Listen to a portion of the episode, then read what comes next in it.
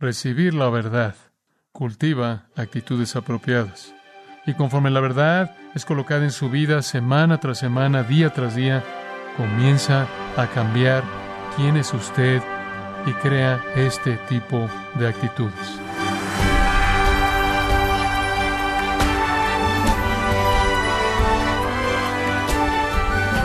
Queremos darle las gracias por acompañarnos en este su programa, gracias a vosotros, con el pastor John MacArthur. Si alguien quiere ser mejor deportista, necesita practicar, entrenar dedicadamente.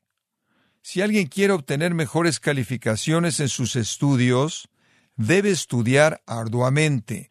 Pero, ¿qué se debe hacer para ser un cristiano más maduro? ¿Por dónde debe comenzar?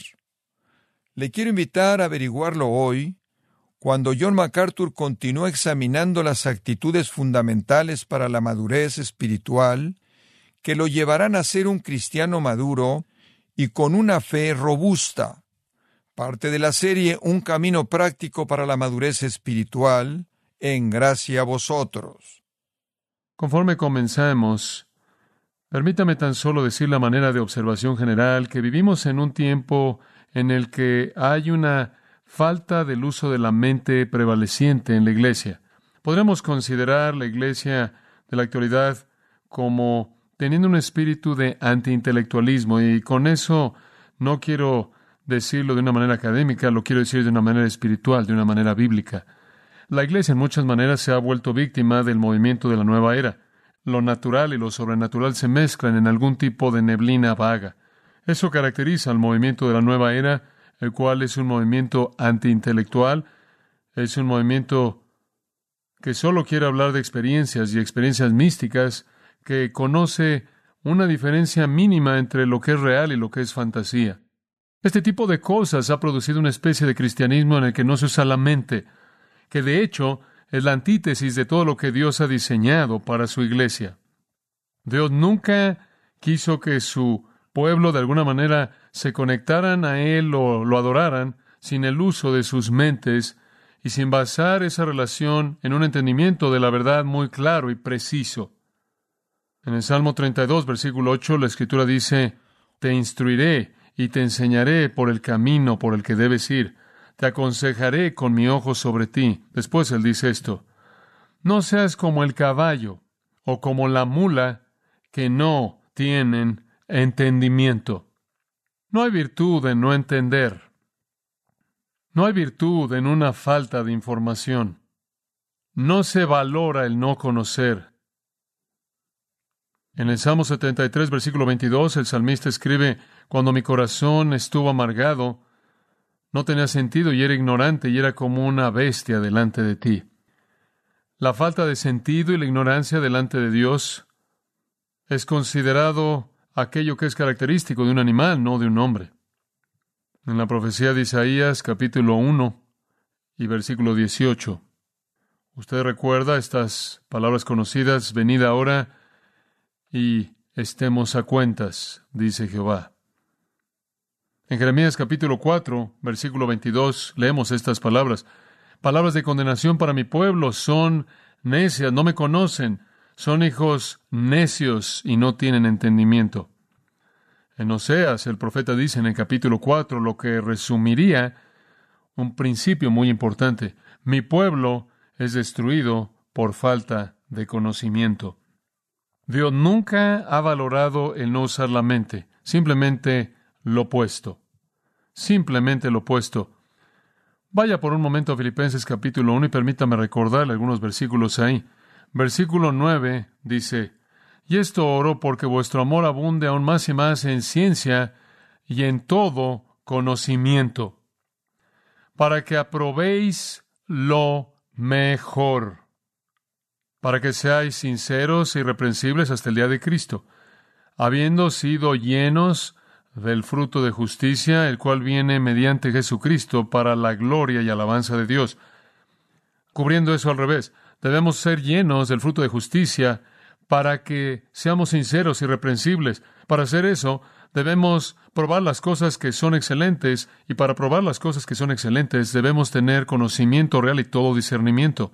En 2 de Pedro capítulo 1, versículo 5, Pedro escribe, Ahora por esto mismo, aplicando toda diligencia, proveed a vuestra fe excelencia moral y a vuestra excelencia moral conocimiento, conocimiento.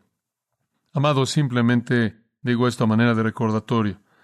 Somos llamados a conocer, somos llamados a usar nuestras mentes, a entender la verdad de la revelación de Dios.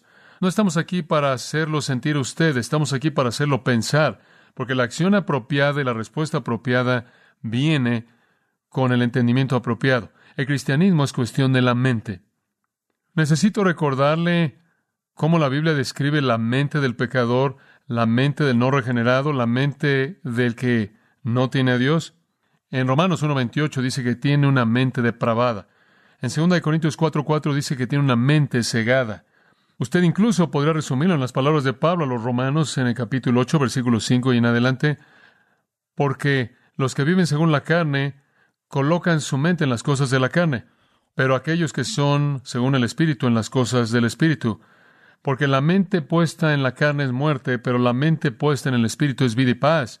Porque la mente puesta en la carne es hostil hacia Dios, porque no se somete a la ley de Dios y tampoco puede. Entonces el hombre no regenerado tiene una mente depravada, una mente ciega, una mente fútil, una mente alejada, que puede ser resumida como una mente de la carne. Él no puede pensar de manera apropiada, él no puede entender las cosas de Dios, son necedad para él. Por otro lado, el Nuevo Testamento nos habla de la mente del creyente. En 1 Corintios capítulo 2, versículo 16 dice, Mas vosotros tenéis la mente de Cristo, una mente semejante a la de Cristo. En Romanos 12, 1 y 2 dice que tenemos una mente renovada. Y entonces podemos pensar en cosas que son virtuosas, cosas que son puras, cosas que son nobles. En 2 de Corintios capítulo 10, versículo 5, Pablo dice, estamos destruyendo especulaciones y todo argumento que se levanta contra el conocimiento de Dios y estamos llevando cautivo todo pensamiento a la obediencia de Cristo. Sus pensamientos deben estar cautivos para obedecer a Cristo. ¿Y en dónde ha revelado Cristo su voluntad sino en la Escritura? Y entonces, conforme nuestras mentes están llenas de la verdad divina, conforme esa llenura de la mente con la verdad divina se entreteje en la médula de nuestras vidas, entonces eso comienza a controlar nuestra conducta.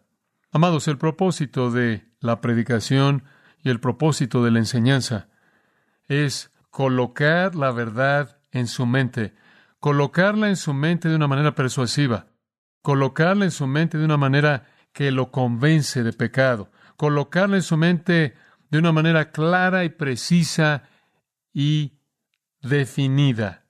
Ese es su propósito. De tal manera que la verdad continuamente colocada en su mente de alguna manera se vuelve parte de usted, así como el alimento que usted come se vuelve parte del cuerpo y la vida y la energía mediante las cuales usted vive. Así también la verdad. Es la meta del predicador y el maestro darle usted verdad, que se traduce en fuerza, se traduce en acción, se traduce en belleza, se traduce en utilidad. Esa es la razón por la que estamos aquí. Y lo que esa verdad colocada en usted produce son actitudes. Finalmente se mezcla a tal grado con sus patrones de pensamiento que comienza a generar actitudes y esas actitudes controlan su conducta. Y si usted tiene un cristianismo que no usa la mente, y si usted no oye verdad precisa, clara de la palabra de Dios, traída usted de manera persuasiva, entonces usted no va a tener una mente clara. Y usted no va a tener la verdad que se traduce en acciones, que se traduce en actitudes. Y entonces es crucial que usted se exponga a la verdad. Y lo que yo hago el domingo por la mañana y el domingo por la noche y lo que hago la mayor parte de mi vida es impartirle verdad a la gente, para que una vez que es recibida en su claridad y en su impacto, comience a cultivar actitudes. Como comentario al margen, a eso, permítame decir que esa es la razón por la que continuamente debe estar expuesto usted a la verdad. Porque por otro lado, usted está siendo expuesto continuamente al error, continuamente. Y usted debe colocarse bajo la enseñanza saludable de la palabra de Dios con frecuencia, para que la médula de su vida pueda ser fortalecida por la verdad. Ahora, recibir la verdad cultiva actitudes apropiadas. Conforme Pedro cierra esta epístola de verdad, él nos recuerda a todos nosotros cuáles son esas actitudes apropiadas. Es una fórmula simple. Recibe la verdad. Conforme la verdad comienza apoderarse de su manera de pensar, de sus patrones de pensamiento, crea actitudes. Esas actitudes se vuelven simplemente parte de la expresión de su personalidad. Se vuelven casi de manera involuntaria la manera en la que usted responde y determinan cómo actúa usted. Entonces Pedro aquí está hablando de actitudes. Y él nos da en la última parte de esta pequeña y maravillosa epístola una lista de actitudes fundamentales para la madurez espiritual. Esto es lo que el predicador quiere producir. Esto es lo que el maestro quiere producir. Esto es lo que la verdad quiere llevar a cabo en usted en términos de actitudes. La primera la señalamos en el versículo 5 fue una actitud de sumisión. Asimismo, vosotros jóvenes estás sujetos a vuestros ancianos. La segunda que señalamos fue una actitud de humildad. Él dice en el versículo 5, revestíos de humildad. Versículo 6, humillaos, pues, bajo la poderosa mano de Dios. La actitud, claro, de sumisión ataca la soberbia que se busca promover a sí misma, lo cual es lo que el mundo le gustaría que usted tenga como actitud. La actitud de humildad ataca el amor propio, lo cual es lo que el mundo está vendiendo, incluso la iglesia en la actualidad. La tercera actitud está en el versículo 7, una actitud de confianza, en donde usted echa toda su ansiedad sobre Dios porque Él tiene cuidado de usted y usted confía en ese cuidado, una actitud de confianza. Eso ataca la duda. Eso ataca la independencia personal. El llamado a confiar en Dios como el que cuida y el que tiene el poder de hacer algo al respecto. En cuarto lugar, señalamos una actitud de dominio propio en el versículo 8. Sed sobrios o tengan un espíritu sobrio realmente significa dominio propio. Esto llama a una vida bien disciplinada, refreno personal, disciplina del corazón y la mente en contra de las atracciones del mundo que nos quieren controlar. El dominio propio realmente es control de la mente. Entonces la actitud de sumisión, humildad, confianza y dominio propio. En quinto lugar, y aquí es en donde nos quedamos. Pedro dice, debe desarrollar una actitud de vigilancia o defensa vigilante. Versículo 8. Vuestro adversario, bueno, en primer lugar, Velad porque vuestro adversario, el diablo, como león rugiente, anda alrededor buscando a quien devorar. Usted debe tener una actitud de defensa vigilante. Ahora, ¿cómo es que usted consigue esa actitud? Al aprender de Satanás, al aprender de su debilidad, al aprender de la verdad espiritual, al aprender de la armadura de Dios, al aprender principios de la Escritura, que aplicar contra la tentación. Todas esas cosas lo equipan usted con una actitud de defensa vigilante. Esa es la razón por la que digo, conforme la verdad es colocada en usted, conforme es colocada en usted, se vuelve aquello que genera sus actitudes. Ahora, el enemigo es poderoso y el enemigo es sutil. El enemigo busca devastar a aquellos que dicen pertenecer a Jesucristo. Él anda alrededor buscando a quien devorar. Y simplemente porque usted puede echar su ansiedad sobre él en el versículo 7, no significa que usted es descuidado en su propia vida y no significa que usted hace lo que quiere. No obstante, yo creo y quiero detenerme en este punto y desviarme como lo he estado haciendo en este punto en particular, por lo menos por unos cuantos minutos. Creo que la iglesia ha entrado en un estado en el que no cuida la mente en este punto que es muy, muy amenazador. Cuando hablamos de nuestro adversario, el diablo y su estrategia, hay tanta fantasía en la actualidad en la iglesia y tanta superstición ridícula y tanta falta del uso de la mente que la iglesia se ha vuelto muy, muy vulnerable a Satanás. Lo que me preocupa es cuando usted mezcla esta fantasía con la realidad, usted simplemente está entrando en el tipo de cristianismo que no usa la mente, que de manera típica es místico en lugar de tener claridad bíblica. Dice usted, bueno, ¿cómo debemos entender este asunto de la batalla espiritual? Bueno, usted va a tener que conseguir algunos de estos mensajes pasados porque no quiero cubrirlo. Pero ya entramos eso, ya vimos Apocalipsis capítulo 12, ¿no es cierto? Y vimos el asunto de quién participa en la batalla espiritual, cuál es la estrategia de la batalla espiritual, cuál es el programa de la batalla espiritual, cómo opera, cómo funciona. Ahora llegamos a tan solo unas cuantas cosas para amarrar eso. Muy bien. ¿Cuál es el enfoque general de los demonios? ¿Cómo, cómo es que ellos atacan? Bueno, en primer lugar, Satanás y sus demonios nos atacan como individuos. Dice usted, ¿puedes saber cuando un demonio te está atacando? No necesariamente, ciertamente no puedo, no los puedo ver, no los puedo sentir. Y la Biblia no dice nada acerca de eso, fuera de que luchamos contra ellos. De alguna manera están involucrados de manera cercana en algún combate con nosotros, aunque para nosotros no se pueden distinguir en la mayoría de los casos, hay ocasiones en las que se manifiestan a sí mismos, pero nos atacan primordialmente mediante el sistema, mediante el sistema del mundo que nos atrae. No pueden leer nuestras mentes, ni hay alguna indicación en la escritura de que hay algún medio por el cual pueden tener acceso a implantar pensamientos en nuestra mente. No encuentro eso en la Biblia. Pero pueden atacarnos mediante la atracción del sistema hacia nuestra carne. Entonces nos atacan como individuos mediante el sistema que nos rodea. Ahora, no conocemos todas las maneras en las que pueden hacer eso. Yo creo que si se les da acceso a la vida de un creyente, que entonces tienen algún medio por el cual pueden afectar el proceso de pensamiento de ese creyente.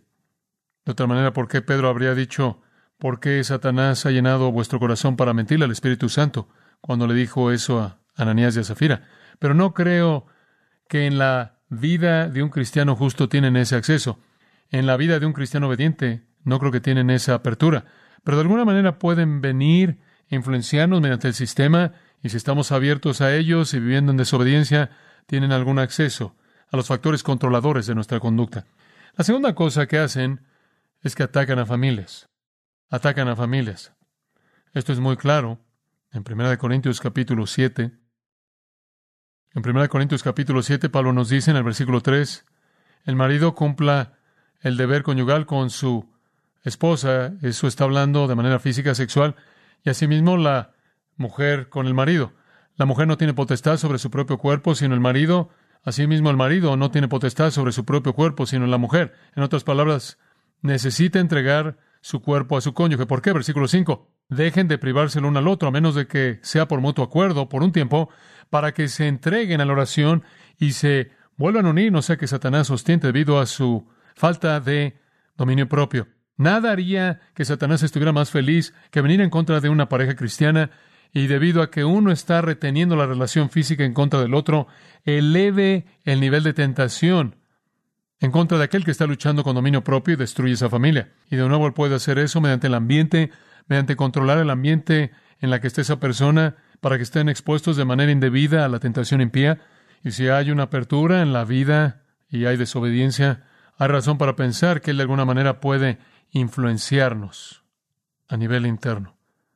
La tercera cosa que quiere hacer es atacar a los líderes, líderes en la iglesia. Esa es la razón por la que el apóstol Pablo dice en 1 Timoteo capítulo 3, debes tener a hombres que estén calificados para el ministerio. Porque al final del versículo 7 él dice, para que no caigan en descrédito y en lazo del diablo. Creo que el diablo pone trampas para la gente en liderazgo espiritual. Y después, en cuarto lugar, él ataca a la iglesia. Y su meta es destruir su unidad, su poder, confundir su propósito. Usted lee las iglesias de Apocalipsis 2 y 3 y vemos cómo Satanás entró cómo la sinagoga de Satanás invadió y destruyó y devastó el testimonio de una iglesia. Según Corintios capítulo 11 nos recuerda que Satanás se disfraza a sí mismo como ángel de luz. ¿Y qué tiene que ver eso? Se disfraza como un cristiano. Él disfraza a sus emisarios como aquellos que promueven la verdad cristiana mediante mentirosos hipócritas que parecen ser maestros de la verdad. Entonces, Satanás viene en contra de individuos, viene en contra de familias, viene en contra de líderes, viene en contra de iglesias, fuera del resto de las cosas que él está haciendo en el mundo. Pero ese es el enfoque de su ataque en contra de nosotros. Ahora, la pregunta que quiero responder de manera muy breve ahora es, ¿cómo lo enfrentamos? ¿Tenemos que acudir a un seminario? ¿Tenemos que asistir al campamento de entrenamiento? ¿Tenemos que ir a los generales de intercesión y descubrir cómo luchan contra los demonios? Tenemos que planear una estrategia de batalla cósmica o ser comidos por el diablo en la comida, desayuno o cena. ¿Qué hacemos? Regresemos a nuestro texto y descubrámoslo. Lo que Pedro dice es tan simple y tan directo. Usted tiene una situación muy seria, más vale que esté alerta. Él dice en el versículo 8, vuestro adversario, el diablo, anda alrededor como león rugiente, buscando a quien devorar. Ese es un asunto serio, un asunto muy serio. ¿Qué vamos a hacer al respecto, Señor? ¿Cómo vamos a evitar esto? Alguien dice, yo sé, tenemos, tenemos que atarlo. ¿O? ¿Qué quieres decir con atarlo? Bueno, tenemos que amarrarlo. ¿Cómo va a hacer usted eso? Bueno, usted dice estas palabras, nos dicen, Satanás te ato. ¿Los ha oído decir eso? Y debemos creer que tan pronto como alguien dice eso, él dice, ¡oh! Eso lo cubrió. Hombre, ahora estoy atorado. Incluso podríamos querer preguntar cuánto dura una atadura.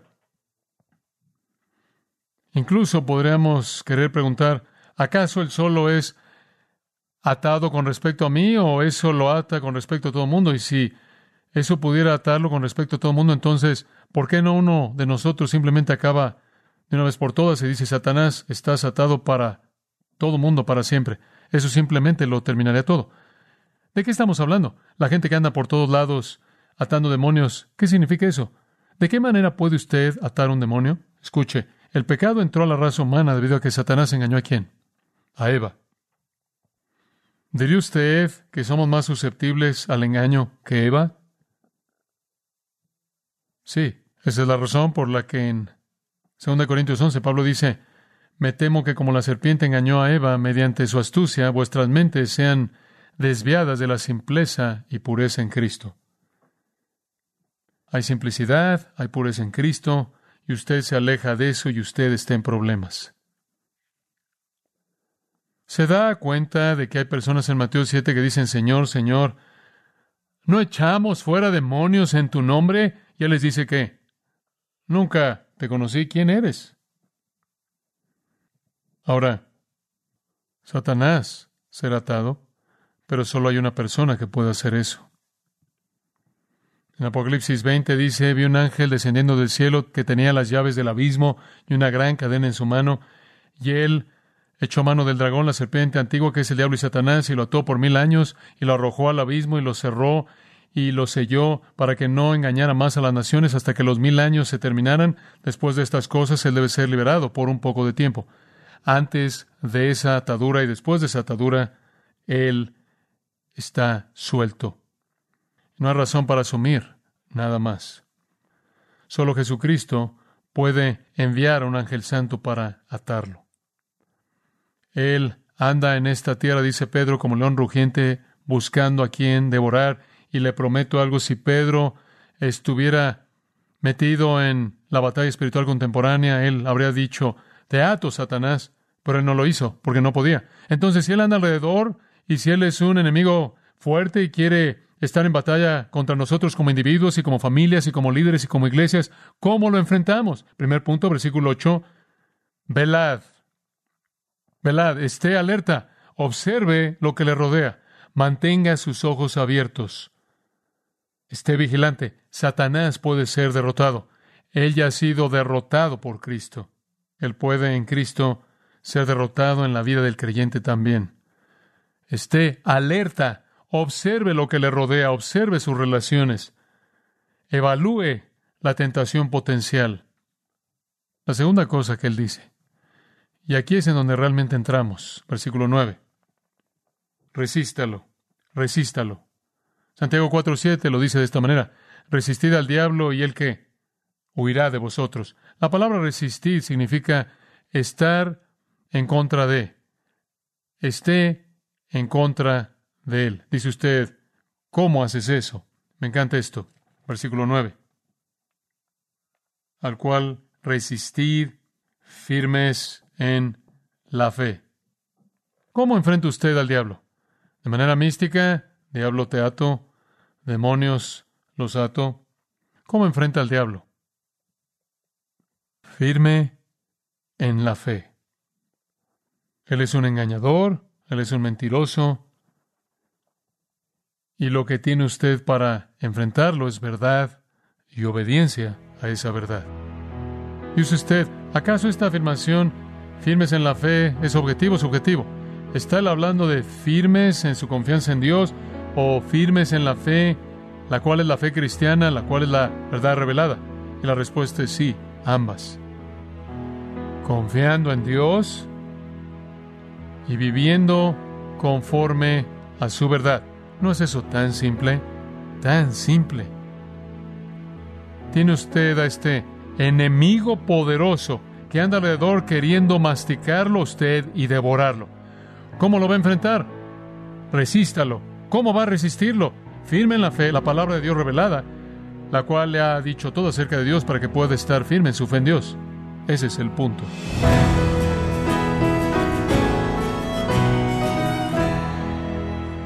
John MacArthur nos alentó a estar firmes en la fe, en su confianza en Dios y una vida instruida en la palabra. El cristiano que vive así será maduro, que vence las maquinaciones de Satanás. Estamos en la serie Un camino práctico para la madurez espiritual, aquí en gracia a vosotros. Estimado oyente, le invitamos a leer el libro La deidad de Cristo, escrito por John MacArthur, en un recorrido a través de las escrituras considerando la doctrina de la deidad de Cristo. Conozca a fondo a la segunda persona de la Trinidad al leer el libro sin duda edificante. Lo puede obtener en gracia.org o en su librería cristiana más cercana. También le comento que puede descargar todos los sermones de esta serie Un camino práctico para la madurez espiritual, así como todos aquellos que he escuchado en días, semanas o meses anteriores animándole a leer artículos relevantes en nuestro blog en gracia.org.